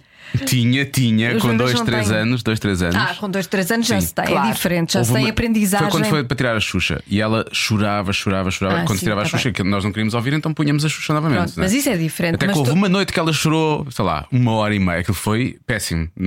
Temos os dois ali controlados, vais tu, não, não vou, vais tu, não, nem ninguém vai, não, não vai, vou. Vamos os dois, não, não vai ninguém. E no dia a seguir, adormeceu sem Xuxa. Mas aquela noite foi muito difícil. E eu acho que também tivemos sorte, que isto não acontece. Pois, olha, eu acho isso sempre, mas- fantástico. Tiro-te o meu chapéu, porque eu não vou ser capaz de fazer isso ao meu filho. os bebés mesmo não têm, não têm a mãe. Não, bebés não, não bebés têm não, bebés história não. para, para Para ter é isso, não, com dois anos, e claro que eles percebem, testam-nos. Eu Claro, sinto que o meu hoje em dia está a testar. Então, os dois anos, até às Ah. últimas. dois, três é. E os três é a fase do não, vai começar a dizer não a torto e direito, não é? Tudo, até às últimas, eu, eu dou por mim, ponho-me de joelhos em qualquer shopping, em qualquer sítio, ponho-lhe a mão no coração e começo, Pedro, respira com a mãe. Tipo, que é que esta, o que é que esta gaja quer? E então respira comigo. Realmente ele fica tão surpreendido, que para de chorar e fica. Pronto, então agora vamos acalmar. Então, mas eu sinto que ele, que ele puxa, mas eu tenho tido essa situação. Eu tenho a melhor sogra do mundo. A melhor. Eu não conheço a história de que as sogras são más e que não sei quem. Coitadinha da minha sogra já lhe disse: Eu se calhar estou-lhe a pôr um peso muito grande em cima, que a minha mãezinha não está cá e agora estou a pôr tudo em cima de si. mas eu gosto mesmo dela, genuinamente, e acho que é uma grande sogra. E... Mas tenho tido esta saudável discussão com ela, de tirar as fraldas e a Xuxa. Sim. E eu sou apologista de que ele vai entender que não vai precisar mais. Porque é que eu lhe tenho que provocar uma cena má para ele aprender essa lição? Provem-me que o facto de eu lhe provocar uma cena má que ele vai ficar a chorar durante não sei quantas horas é uma boa forma de o ensinar que tem que tirar as fraldas. As fraldas não. Eu estou- a Xuxa- Mesmo a Xuxa, a Xuxa, é um conforto. Ninguém quis drama, atenção. Ela já dormia sem Xuxa há várias semanas na escola. Ok. E na escola não usava Xuxa nunca. Atenção Só que é chegava ao carro. valor. Eu sei, eu sei. Não, não, não. chegava ao carro, Xuxa era a primeira coisa que ela pedia. E quando ia para a cama, Xuxa outra vez. E na escola Pois. não fazia nada disso. Pois, e já- lá já tinha largado. E então houve ali uma necessidade de não, tem que ser igual na escola, tem que ser Que igual. idade é que ela casa. tinha quando tiraste a Devia ter para aí 3 anos, talvez. Ok. Talvez. No máximo, acho eu. Dois, talvez não. Sim, tens tempo, tens tempo. tens tempo. Mas, mas é uma questão, é uma questão muito engraçada e muito opinativa, não é? Sim, cada qual tem a sua- cada qual tem a sua opinião e eu também fico, também, obviamente, que eu sou determinada nas minhas coisas, mas eu, eu levo muito a sério o que me dizem. E fico a pensar: será que eu estou a ser uma boa educadora ou não estou a ser uma boa educadora? Agora, agora estou a Ele, tentar. ele anda no colégio? Ainda não. Ah, e pronto. foi, ele vai para uma escola uh, que me tem ensinado muita coisa também. É, uma, é um método Montessori Ah, que eu sei, tenho estado a vindo a descobrir e estou fascinada. Um, e ele já teve uma experiência de três dias. Isso é aquilo que eles tocam em tudo e aprendem a fazer. Aprendem na prática com o dia a dia, com tudo, a meter água no copo. A- Por exemplo, a turma é dos 3 aos 6. Mas não é aquele que vão muito para a terra e. Muito. é, Chegou-me a ok. casa com lama. Houve um polícia que me viu a sair com ele do carro e disse: É, mulher, você traz o seu filho de onde? Das obras? Da escola. ele todo contente. mas eh, mas Sim, é uma eles escola. aprendem uns com os outros. Aprendem uns com também. os outros. A turma, as turmas são de 3 em 3 anos. É muito sim. engraçado. Os mais velhos ensinam os mais novos. É muito Ah, engraçado. isso é. É Passagem de fantástico. conhecimento, isso é muito é, é giro. Fantástico. Pois é. Esta Montessori, especificamente, é Kairos Montessori na Quinta da Marinha, em Cascais. É uma escola nova que eh, normalmente as Montessoris não têm limites. Eles podem ter, podem, esta tem alguns limites, há uma certa disciplina. e também são devotos de Madre Teresa de Calcutá, o que para mim foi muito bonito, de- porque normalmente não são escolas que tenham religião, Pois, não são pois não. ensinos que tenham religião, mas os donos desta escola têm uma devoção à Madre Teresa e eu também tenho, tive a oportunidade de a conhecer, portanto. Tiveste a oportunidade de conhecer a Madre tive, Teresa? Sério? Tive sim, senhora. Tive sim, senhora. Como é que isso aconteceu? Porque a minha mãe foi colaboradora dela em Portugal. Foi Ah. a minha mãe que ajudou a criar o primeiro orfanato em Setúbal. Ah, e foi uma experiência única. Tinhas Eu que idade?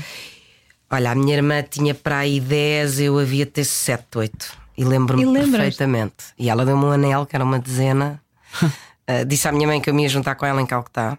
Mas ela veio, ela veio cá? Ela veio cá. Ela veio cá. Ela veio a Portugal eh, e por eh, um padre, filho de uma grande amiga da minha mãe espanhola, que era um padre que trabalhava já com ela em Calcutá, eh, chegou à minha mãe e, e precisavam de uma casa em Setúbal para um orfanato. Nós fomos ensinar as freirinhas a falar português e eu ia brincar com as crianças mais pequenas. A minha vida desde pequenina passa um bocadinho pelo voluntariado. Isso é e por- voluntariado mesmo, é, é, é muito. e, e- e foi fortíssimo, foi muito, eu, se calhar de uma forma muito inconsciente, mas lembro-me mãe contar mil histórias que surgiu uma casa em Setúbal que os donos não queriam vender, não queriam, não queriam, não queriam vender, não queriam, não queriam, não queriam vender. E que a Madre Teresa olhou para a minha mãe, pôs numa medalhinha de Nossa Senhora Milagrosa e escondeu e disse: Vamos embora. E a minha mãe não percebeu aquilo, disse: Vamos embora. Mas pôs a medalhinha. Dentro da casa. Ah, ah isso é bruxedo. Quase, não é bruxedo. É bruxedo da Virgem, cuidado. Há bruxinhas boas. Eu tenho uma. E hum, Não me digas que os donos quiseram vender passado uma semana. nessa noite. Estás a Ai, isso brincar? é muito E sabes estranho. como é que se chamava o primeiro mendigo que bateu à porta? Hum. Jesus. A sério? Pela minha saúde. Para fazer curta a história. Pois para fazer muito curta a história. É é? uma história muito grande, muito bonita. Ahm, e, e- e pronto, e o primeiro mendigo que foi, que foi acolhido nessa casa em Setúbal chamava-se Jesus. E tu nessa altura já tinhas essa coisa, ou já sentido essa energia? Há alguma coisa que ela te passou? Tu, quando estiveste com ela, sentiste isso ou ainda eras muito nova? Eu era para- muito nova, eu era muito pequenina, eu percebi que estava perante uma, uma entidade do bem fortíssima e eh, percebi isso perfeitamente. Eu lembro-me até porque a minha mãe era colaboradora dela e a, a minha irmã, que já tinha 10 anos, já podia ser colaboradora e eu não. Ah, e eu ok. ficava muito zangada com isso. podia só acompanhar, mas não podia dizer que era colaboradora. Portanto, ajudávamos a- aos velhotes, ajudávamos as crianças e, e- e eu sentia que era qualquer coisa. Eu estava bem. Estava bem, era feliz ali. Eu gostava de ir com a minha mãe para o orfanato para Setúbal. Adorava esse programa. Lembro-me de quando era para irmos para o orfanato adorar ir, Eh, que, é, que é muito engraçado. Não Se tenho muita porque a consciência tua de mãe muita se coisa. sentia bem e tu sentias o bem-estar através da tua Também. mãe. Sim, e lembro-me de uma frase que foi das primeiras frases que eu aprendi em inglês, que eu não sabia o que é que queria dizer e que a minha mãe me traduziu. Quando andávamos na quinta, dentro do carro com, com a Madre Teresa, ah, no, na no campo há muitos coelhos, não é? E nós vivemos num país em que, graças a Deus, há uma fauna fantástica. E os coelhos atravessam-se à noite. E eu lembro-me de ir e só ouvia o rabbits, rabbits, food for my kids, food for my kids. E eu não sabia o que é que ela queria dizer. e minha mãe explicou que estava a dizer comida para, os meus, para as minhas crianças, comida, porque em Calcutá não há assim rabbits a correrem de um lado para o outro. E era uma coisa que a fascinava. E foram coisas que eu fui descobrindo assim, que fui ouvindo e que fui presenciando. Eu, eu cresci num ambiente de fé, de amor. Eu não cresci num ambiente de culpa e de castigo. Ou seja, Não é aquele lado. Não há aquela culpa judaico-cristã Não. muito enraizada. Não. Sim. Não. Não, portanto, quando, quando eu ouço dizer que, que da culpa e do castigo, eu compreendo, porque, porque leio, porque vejo, porque sinto e já assisti a coisas muito feias, ah, mas realmente no meu seio familiar isso nunca, nunca aconteceu. Antes, pelo contrário, ah, era sempre a, a base era sempre o amor.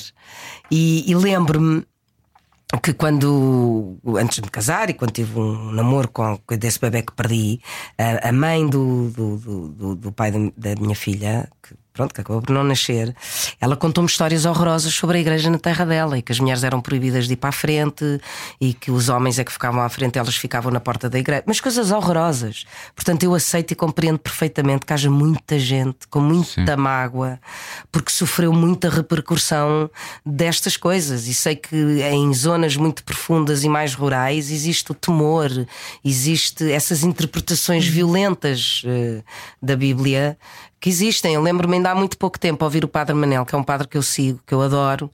Ele eh, fez a definição da palavra suportar. E para, nó- para mim, não sei para vocês como é que é, eu não te suporto, eu suporto, eu tenho que suportar, é uma palavra muito pesada. E nesse dia ele ensinou-me que suportar é a palavra mais bonita do dicionário. Porque um suporte é uma coisa estrutural, é uma coisa que ampara. Portanto, se eu sou o suporte de alguém, eu estou a amparar alguém. Eu tenho essa capacidade de força. E no meu imaginário, o valor daquela palavra nesse dia mudou. Mudou. E eu nesse dia percebi o que é que é interpretar bem ou mal uma coisa que se lê. E a, a importância que é. O Como é sentido que lhe dás na O sentido realidade, que se dá é? àquilo que se lê.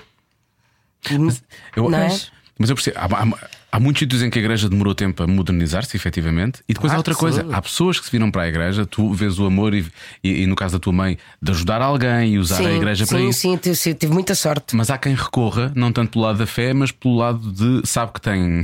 ah, Felizmente tem consciência, mas sabe que fez coisas más ou que faz coisas más e precisa, de- precisa daquilo para se absolver. Pois, Percebes? para mim, isso Há é um ato de consciência. Menos mal, tem consciência, podia não ter, era pior ainda, não, Não, é? mas mesmo para mim, esta coisa da confissão de- é um ato que o ser humano se obriga a si mesmo a fazer uma consciência de si próprio. Não é? É, Tem que ser. Se, se o fizer bem feito, claro. Se o fizer bem feito, não é? Não- também não adianta de nada. Ah, eu agora vou rezar 10 Ave Marias e 5 Pais Nossos e vou continuar a ser exatamente igual. O eu acho que essa coisa da culpa, para mim, a culpa é o nosso inconsciente que está aqui um bichinho, o teco, a dizer está tá, tá, tá errado, está errado, está errado, porque sabe que está errado, não é? Não é? Isso, é? isso é a culpa, mas também pode ser um juízo de valor que vem de fora. Não é? É- Isto é tudo muito violento, é tudo muito fácil e eu, sou-te sincera, eu não tenho estudos nem conhecimento suficiente teológico para explicar. Ah, tenho sim uma experiência de vida e um apaziguar de alma. ahm, É, é sensorial. é sensorial, sim, sim. E, e porque é que eu, e, e ligo isto muito à natureza? Porque uh, sempre convivi com animais e os animais são os primeiros a fazerem essas demonstrações. É muito engraçado. Nós, uh, minha mãe era uma Ah, tu montavas, apaixonada. montavas muito, não é? Sim, nunca montei muito, porque tive grandes quedas, mas sempre convivi muito com. A minha mãe tinha cavalos em casa como quem tem cães. Um dia acordou, tinha 18. Epá, não, não posso ter tantos cavalos assim, de repente à minha volta, não é? Mas no dia em que ela partiu e que veio a casa e que, que- que- que- que chegou uh, o caixão, uh, é engraçado porque os cavalos aproximaram-se todos. Ah. É muito bonito. E essa sensação, essa, essa, esse, esse lado sensorial e animalesco que liga à natureza. que Por isso é que eu acredito, eu acredito na lua que influencia o mar, que influencia a mulher. Eu acredito nisso tudo e acho que é um. Pronto, acho que cada vez mais é uma verdade que nós estarmos em sintonia com o bem. Com o bem, que é uma flor bonita, com o bem, que é não incomodar a vida do outro ao meu lado, com o bem, que é. E isso é muito difícil, porque também sou a primeira a mandar um grito, também sou a primeira a virar as costas, é que estou a falar muito bonito aqui, mas não sei o que é que vou fazer daqui quando chegar lá fora e imagina que tenho um parquinho, que tenho o carro bloqueado. também não sei como é que vou reagir a isso. Essa malta da EML também é toda do mal, tu sabes isso, portanto. Sim, é verdade. Essa malta da EML, oh diabo! Olha, Coitados, mas pronto. eu, eu quero te chamar-te a atenção para o facto do Mercúrio estar retrógrado outra vez. Atenção, Ai meu Deus, a falar pois, disso. mas eu já tinha sentido qualquer coisa assim. Olha, eu acho que é, é- é bom estarmos a falar desta coisa da culpa porque vamos jogar a uma coisa chamada Não tens nada a ver com isso. Ah, muito bem. Ah, muito bom. Não tens nada a ver com isso. Não tens nada a ver com isso, pá. Olha, ó periga, não tens nada a ver com isso. Não tens nada a ver com isso. Não tens nada a ver com isso. Eu sou um livro aberto. Esta é muito fácil. Qual foi o nome mais fofinho, barra nojento, que alguém já te chamou numa relação? Aqueles, aqueles nicknames assim. Meio, meio, meio fofinhos, meio foleiros, não é? Muito foleiros. Noje- Se for fleiro, eh, tenho, Ah, tenho também, um. Se for nojento, não tenho. Ah, tá bem, então foleiro. Pá, joia! Chamavam de joia. Ah, joia! Ai, joia! Meu Deus, nem sabia que tinhas tido uma, uma, uma relação com o Badaró. Durou três dias, não te preocupes. Ele é que dizia: "Ó joia, não ligues boia. O meu recente chama-me Joaneta, não é? Mas tu também te chamas Bem, Joaneta e sim, ele. bem, Joaneta, mas é somos perigoso. Joana e João. É, Ah, somos somos giro. Joanetes. Pronto, mas isso eu acho graça é por graça. É querido, isso é Mas querido. eu tive um namorado que me chamava uma coisa que eu odiava, que era anjinho. Estás a ver? É ó, como a joia. Isso é péssimo. Anjinho. E se há coisa que tu não és, é uma anjinha, Eu não Joana. quero ir para a cama com alguém que me vê como um anjinho. Claro! Não é? É um turn off. Aquilo acabou, não é? Óbvio, claro, claro. dava, não dava. Ele agora está lá com o outro, está com o outro anjinho. Bom, já acabaste com alguém recorrendo ao ghosting? Já. Que é o ghosting? É desaparecer, deixar de desaparecer. responder, deixar. Ai, de- adoro! É o mágico, como nós chamávamos Sim, nas exatamente. confissões das mulheres 30, é o mágico, desaparece. Ah, não, nunca tive essa coragem, por acaso adorava ter tido. Havia quem merecesse, não é? Mas a mim. O que é que tu fizeste? Deixaste de responder a, mensa- Sim, mensagens deixei e chamadas? completamente e troquei de telemóvel. Uau, adoro! Isso foi gravíssimo mesmo. O que é que essa pessoa te fez? Não fez nada, mas. eh, Chamava-te anjinho. Era um bocado chato. Era um bocado chato e eu não. Deixei de estar interessada, não é? Só que tinha pena dele. Então, como. Como foi uma cobardola, foi uma cobardola, é verdade, a verdade é esta. Troquei de telefone e E desapareceste. apareci. Ai, eu nunca tive coragem para fazer uma coisa assim, porque depois torna-me um bocado chata, que és tão querido, isto a culpa não é tua, não tens nada a ver com isto, eu é que, eu é que sou, não sei o quê. Eu Essa é... é a mítica, tu não és, não és tu, mas não és tu, sou eu. Sim, mas a, a verdade é que eu já tinha mostrado que não, não é? E ele não me percebia. Continuava. Adoro, Eu não percebi, eu tive que o fazer ver. adoro. Na verdade, a culpa era dele. Bom, sabes o segredo de alguém e que esse segredo é realmente muito grave. Ai, eu os segredos, eu esqueço-me deles Ainda todos. bem, olha, são os melhores. são Eu os também sei alguns segredos, não, Ai, eu sou ótima para guardar segredos, porque a maior parte deles também me esqueço. Pois, ótima, podem-me contar os segredos todos que quiserem. um segredo. Mas eu ah, sim, Não sei. sei. alguns segredos, sim. Mas são muito graves. Sim, A sério. sim, sim, olha, sei. Não olhes para mim. Agora, eu ia te perguntar se Não, podias não é contar sem dizer a não. pessoa. Não, não, não, não é isso. Não, não é isso. Não Agora, é nada teu. Eu sei que não é nada Ah. meu. Não, não. Eu, agora, mas da maneira como tu reagiste. Agora sabes que tu conheces a pessoa. Eu eu sei que eu conheço a pessoa e eu ia te perguntar qual era o segredo se eu não conheces a pessoa, ou pelo menos não dissesses quem era.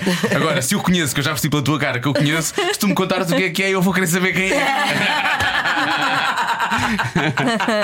Hum, tem a ver com traições e não sei o quê. Não, não, não. Hum, Tem a ver com roubos, desvio, desvio de capital. Tem a ver com. Não vou dizer, não Tá vou dizer. ok. Os segredos não se contam, por isso é que são segredos. Se eu não souber de quem é, não é segredo. Bom, eh, vamos, à, vamos à última. Já alguma vez fizeste uma homenagem à Torá? Não. Não tens nada a ver com isso. Não, por acaso não fiz, mas eu queria responder. Eu sou muito mariquinhas a querer explorar as coisas loucas e novas e. Não, por acaso não, por acaso não. Não? E até ter, não. Não. Eu já contei aqui, foi uma espécie de. Não é? Sim, mas a outra pessoa não estava envolvida, estava só lá ao lado. Ah, sim, sim, sim. Ah, você estavas a falar outra vez que tinhas eh, feito umas cenas ao pé da Vera. Pronto, não interessa. Ah, não, mas ela estava a dormir. Ela estava a dormir. Ah, não, não é homenagem à ela nem, se, nem sequer se apercebeu, Ok, quer dizer, estava a dormir. Estava- Sim, a stripper estava. estava- estava- t- Tu podias tocar nela, mas o João não podia tocar nela, não é? Exato. Ah, isso é engraçado. Só tu é que tinhas direito. É. Sim. a. Coitadinho. E Ela, ela, ela tocou nos dois, Ah, ok. mas ele é que não podia. Não tive essa experiência. Hoje em dia há o coronavírus e eu, mesmo que não haja coronavírus, tenho sempre muito medo das doenças. Olha, eu, vou, eu, eu- eu acho que a, Jo- Confesso que sou um bocadinho enojadinha. eu acho que a Joana deve contar aquilo que disse hoje quando entrou no meu carro. Não te lembras? O quê? Eu disse que foi, foi a uma loja de chineses. e Espirrou três vezes. Sim. Assim, olha, fui agora à loja de chinês e espirrei. E estou a espirrar. Mas não, coitadinho do Ainda bem senhor. que me dizes isso agora, depois de uma hora, Não, estarmos não. aqui fechados. Sim, sim. Estou a brincar. Coitado do senhor, ele está sempre ali atrás da caixa registradora. Ele nunca foi à não China, foi à coitado. Não há China. coronavírus em Portugal. Não, não, não, ele nunca foi à China. Não foi à China. Nem sequer de férias. Ele está sempre lá. Coitado. dia e noite na caixa da registradora. Bom, sobreviveram ou não tens nada a ver com isso? Vá lá. Mesmo que tivesse dito isso, não tens nada a ver com mas isso, é era só calhou para bem ativar. aqui, Era só para calhou ativar. bem, eu adorava. Sabes, eu, eu às vezes canso-me um bocadinho porque eu sou aquela que. Ai, ela é muito gira, é muito maluca, mas é uma beta e não faz nada e não sei o quê. E também tenho as minhas loucuras, atenção. Mas, eh, mas pronto, há experiências pelas quais ainda não passei, mas a vida é longa, ainda posso passar por muita experiência. Mas tu sempre tiveste essa imagem de que ela é maluca, ela faz, ela faz, não sei, passavas esse ar. Olha, obrigado. Não, atenção, Eu não é agradeço, nesse. eu agradeço porque, olha, agradeço que me digas isto fica isso. péssimo, Diogo. parece Não é fica nada, coisa, eu vou não é dizer isto. porque acabaste de me elogiar e vou-te explicar A porquê. sério? Eu acho que um bom artista é aquele que tem uma belíssima dose de loucura. E eu, eu fiz análise durante muitos anos, semanalmente, e quando descobri que era muito bom para, para, para enriquecer o meu, pa- pa- o meu- a minha tabela emocional, para as minhas personagens leque de todas, coisas que podias oferecer, não é? Achei que era ótimo. E um dia, quando comecei a terminar ao fim de 15 anos, olha para a minha terapeuta e disse assim: Ó oh, doutora, eu acho que já estou equilibrada demais e vou arrebentar com a minha de artista, portanto o melhor é pararmos por aqui. Exato. Portanto, adoro que me digas que se sente que eu tenho uma dose de loucura. Porque. nunca, nunca me disseste que não a nada, sempre que tivemos que fazer alguma coisa, tu, tu, nunca, nunca disseste que não, é verdade. Não, ah, pá. Eu trabalho com uma criança. Não eu trabalho com uma tudo, criança. Diogo, não contes tudo. Que o meu marido vai ouvir. A minha namorada também. Não tem nada a ver com isso. Não mas- se preocupem, não tem nada a ver com não isso. tem nada a ver com isso. Olha, falta só uma pergunta, não é? É, Faz tu, que eu já fiz Ai muitas. meu Deus. está bem. É a nossa pergunta: o que dizem os teus olhos? Exato. Ah! Não, não, não faças A porque é o que diz a tua vagina, na verdade. E como já fizeste os monólogos, faz todo sentido. Exatamente. Se ehm, tivesses de descrever a tua vagina com adjetivo, qual seria? Com um adjetivo. Ai, agora veio-me uma planta à cabeça, mas com um adjetivo. Ah, mas uma planta também nunca tivemos isso, por acaso. Pois, mas é um adjetivo, não é uma planta. Pena. Não é um nome. Será que não há um nome de planta que possa, ser, possa adjetivar coisas? Tem que haver. Queria aplicar isto. Tá, só vem um verbo também agora. Rosa? É Ah, fluorescente. rosa pode Como ser é que- é- adjetivo. hum, Fluorescente, brilhante. não é, não, não é fluorescente, fluorescente da cor amarela. Não, não é esse. É, hum, floresce. É uma. hum, É um, é um. Como é que se diz? É uma. É um ser com vida. Olha, eu vou fazer com a mão. Não crescer, sei está se vocês crescer. estão a ver, eu vou fazer sim, com a minha sim, mão. Sim, sim. Que é como imagina que vês uma flor desde. Isto não é bem um adjetivo, mas pronto, olha, tem que levar com isto na mesma. Uh, Imaginem uma microcâmara com uma flor, a ver o botão de uma flor. Um time-lapse enorme e a flor está a Exatamente, crescer, a flor não é? está brrr, a abrir. Desabrochada. Desabrochar. É um verbo, não é um adjetivo. Não, mas desabuchada posso é. dizer linda. Pronto. tá bem. Amiga. Amiga, não é? um- Amiga. Confidente. Também.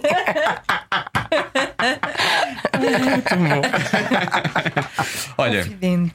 eu gostei muito de tivesse vindo ao programa. Acho que foste muito generosa pelas coisas que nos disseste Ai, e pela obrigada. partilha que fizeste. E eu acho que tens que voltar cá. Pois é, pois é. Ficou muita coisa Eu acho que ficou. Nós podíamos ter é? continuado aqui a. Olha, eu agradeço muito, soube muito bem vir aqui conversar convosco. Eu já estava com muita vontade quando me fizeram o convite, fiquei mesmo contente. Depois adiaram e eu pensei, pronto, já não me querem lá.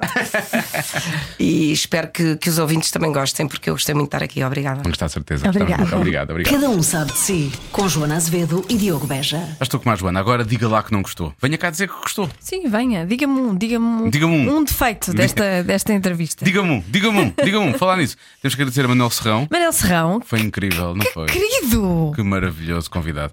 Ahm, não só foi muito bom falar com ele, como ele passou cá esta semana. Veio cá de propósito. Sim, veio No dia em que tinha o rádio. Programa na TVI. Ele, eu, eu, sabes o que é que eu sinto? Ele sinto que é muito melhor estar connosco do que com Pedro Guerra. E ele arranja todas as desculpas também para vir ter também não é muito difícil. É? então, então trouxe-nos trouxe o quê? Trouxe- Trouxe-nos livros de- dos senhores da má língua. Sim, trouxe-me um sabonetinho. Ah, trouxe-nos sabonetinho. Sim. A mim não trouxe nada. Ele eh, achou. hum, Ele não tem, não tem Eu salvação. acho que não, não, ele deve dizer, ah, este não precisa. Este não precisa. Mas ela. Eu fiquei ao lado dela. lavar-se um bocadito. Não, não, de certeza que não foi isso. Ahm, e, e- e escreveu uma mensagem muito bonita nos livros e tudo veio cá foi. propósito. Muito obrigado ao Manuel Serrão. Foi muito bom. Muito Ficámos bom. muito comovidos. Hum, Foi mesmo muito bom. Ah, em breve vamos ter algo muito parecido com a Noite da Má Língua, sinto eu. Mas também não quero estar a dizer muito mais. Pronto, é só isto. Fica assim no ar. Pois é. Ai, eu estou tão nervosa com Também essa eu. entrevista. Também eu. Tenho quase- entrevista, conversa. Espero que não Conversa. seja nenhuma entrevista. Não. Tenho quase seja medo. uma conversa. Tenho quase medo. Eu também, eu tenho medo, eu tenho medo. Tenho medo que essa pessoa salte por cima da mesa e, Sim, nos bata. e puxe assim os, os garganetes, como se costuma dizer. Sim. Ah, raios. Bom, em princípio vamos sobreviver. Espero que não peça ao Rui Pinto para pesquisar coisas sobre nós.